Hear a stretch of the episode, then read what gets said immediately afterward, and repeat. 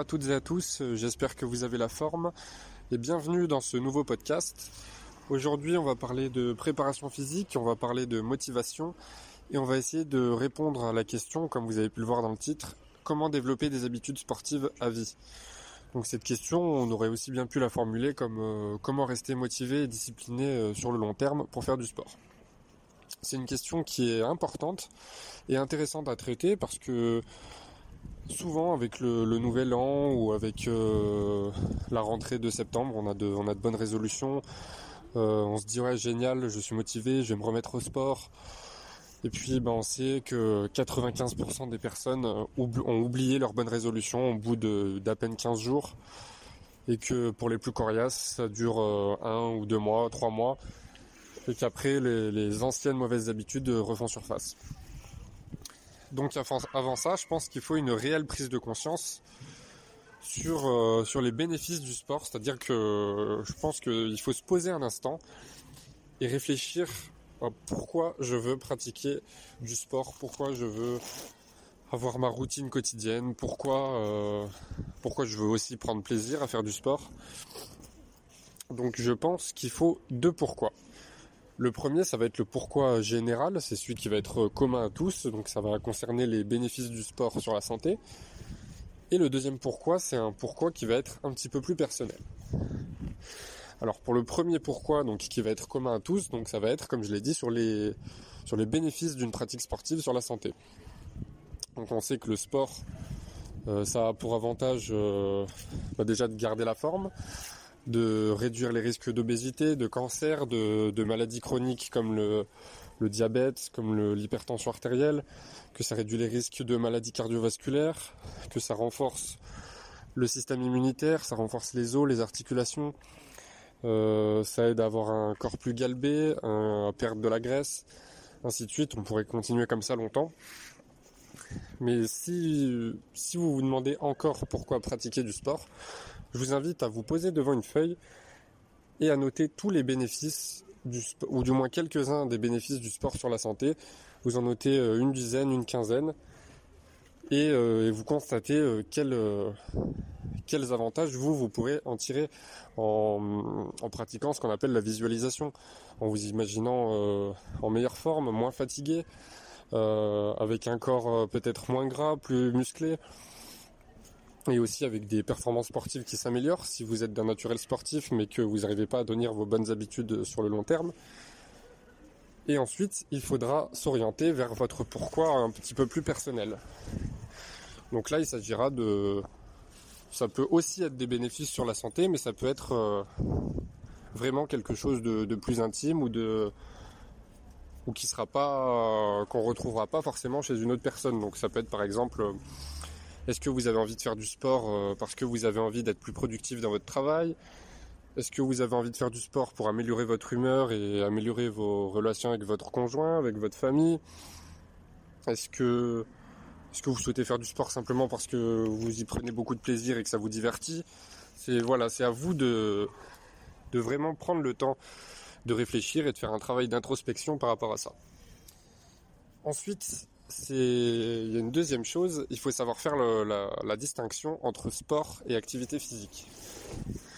Alors qu'est-ce que ça veut dire? Ça veut dire que ça veut dire que les deux sont complémentaires et qu'il faut pratiquer les deux.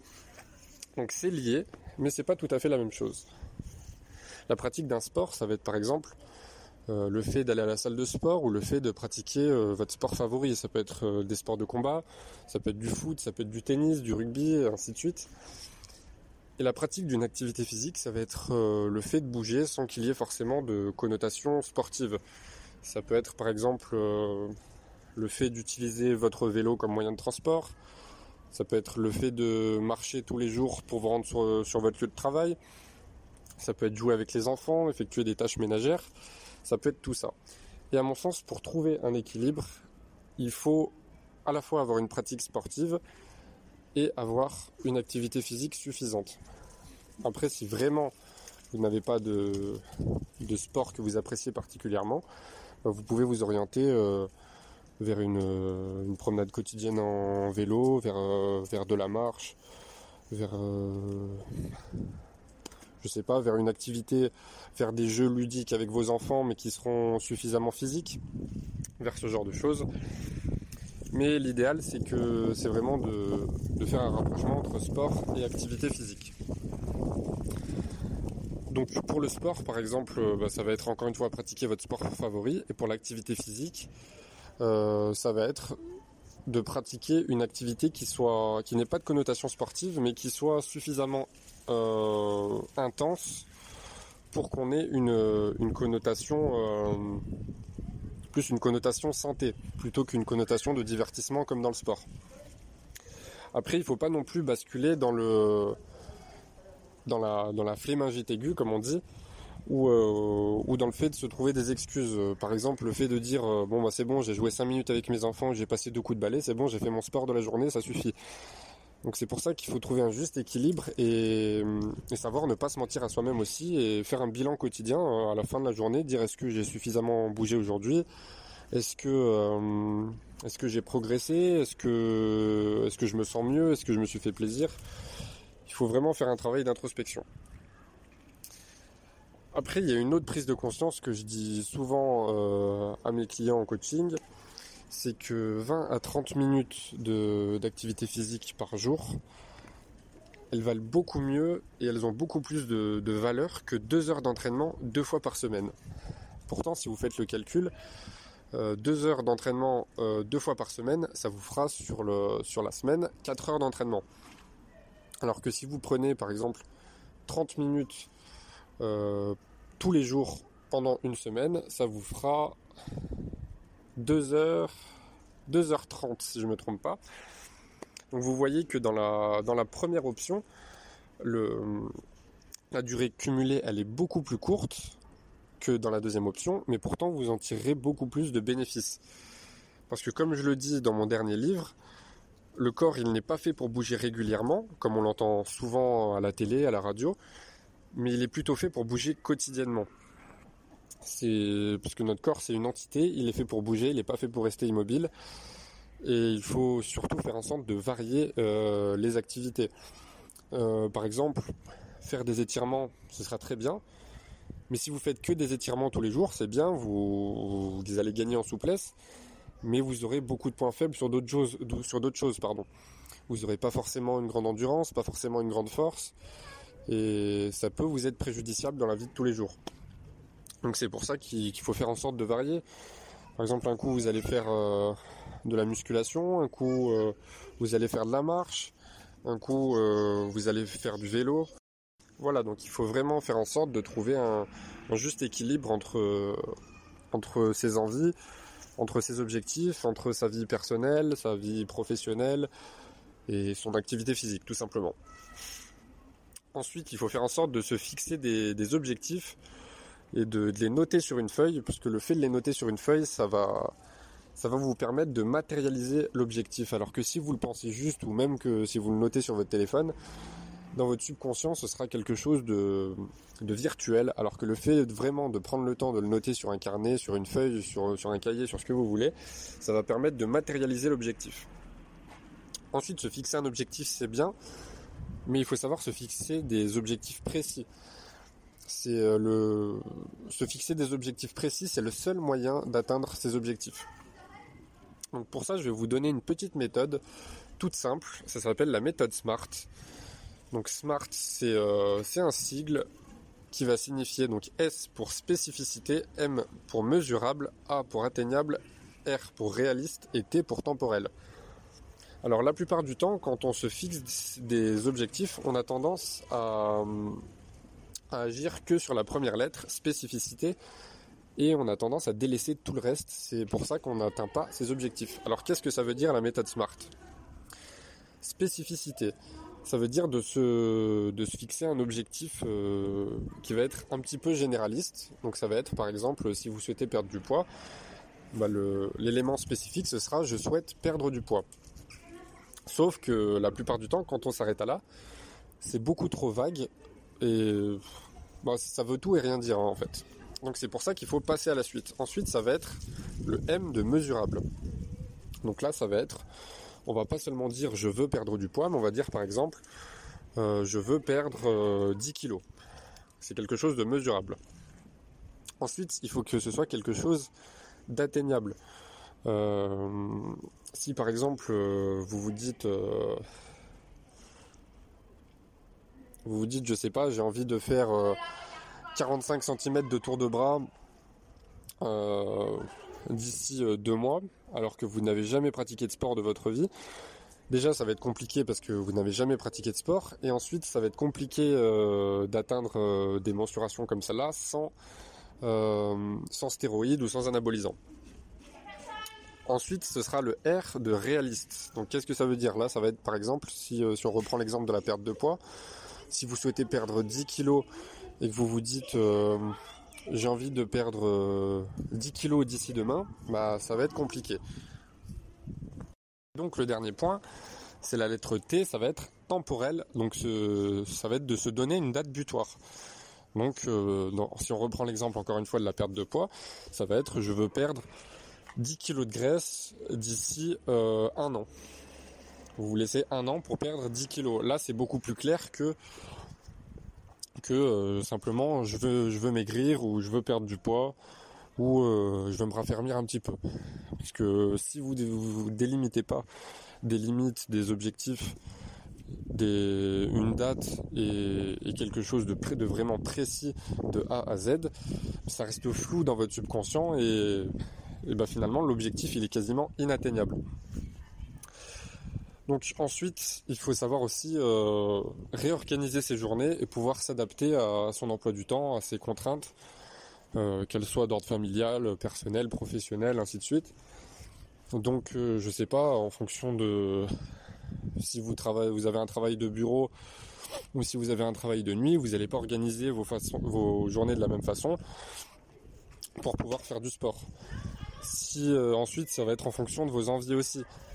Euh, si vous préférez, euh, je sais pas, vous vider la tête après votre journée de travail, à ce moment-là, il faudra plutôt vous orienter vers une activité physique le soir.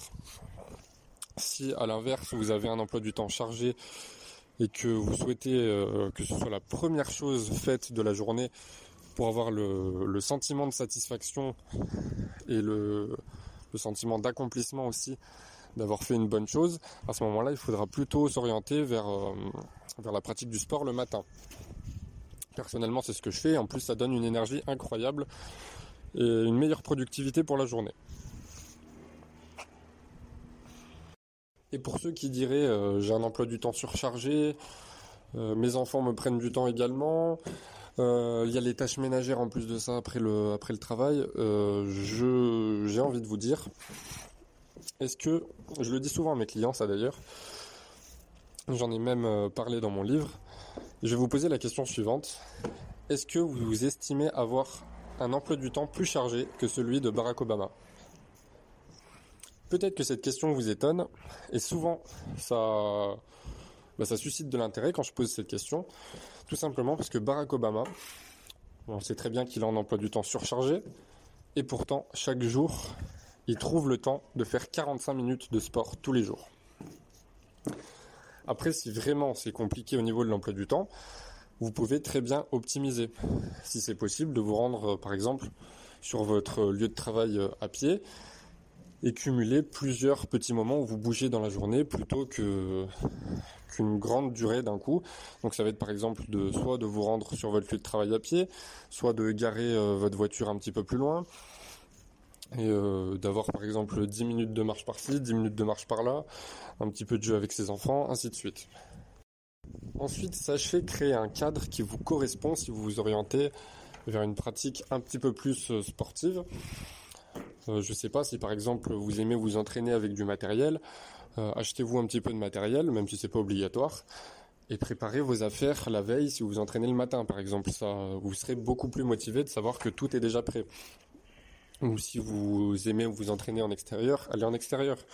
Si vous aimez écouter de la musique euh, pendant que vous faites du sport, allez-y. Si vous aimez écouter un, podcast, comme le mien par exemple, pour optimiser, pour apprendre des choses tout en faisant du sport, allez-y également. Il y a, a quelqu'un hier d'ailleurs qui m'a dit ça, qu'il aimait, euh, qu'il avait bien aimé écouter mon premier podcast tout en faisant sa séance de sport. D'ailleurs, dédicace à toi Mathieu. Donc voilà, c'est vraiment de, de vous créer un environnement qui vous correspond pour que ce, pour qu'en plus de faire plaisir à votre corps, vous fassiez plaisir à votre esprit. Ensuite, un des derniers points, c'est de apprenez à être indépendant et, à vous affranchir de, de, tout un tas de choses. Par exemple, je sais que ça peut être, euh, ça peut être plaisant d'avoir un partenaire d'entraînement, mais on sait qu'avec la crise du, Covid, c'est particulièrement compliqué. Donc il ne faut pas euh, que le fait de ne pas avoir de partenaire d'entraînement, il ne faut pas que ça, plombe complètement votre motivation. Il faut apprendre à vous entraîner seul, à être indépendant. Pareil, si vous avez l'habitude de, vous entraîner en, salle de sport ou dans un, dans un club sportif, euh, dans une association, dans peu importe la structure, il faut apprendre aussi à ne pas, en être, euh, pas en être dépendant. Même chose que ce soit pour le matériel, pour la météo, pour euh, il faut vraiment conditionner votre esprit au fait de trouver aucune excuse pour euh, pour pouvoir ne pas faire de sport.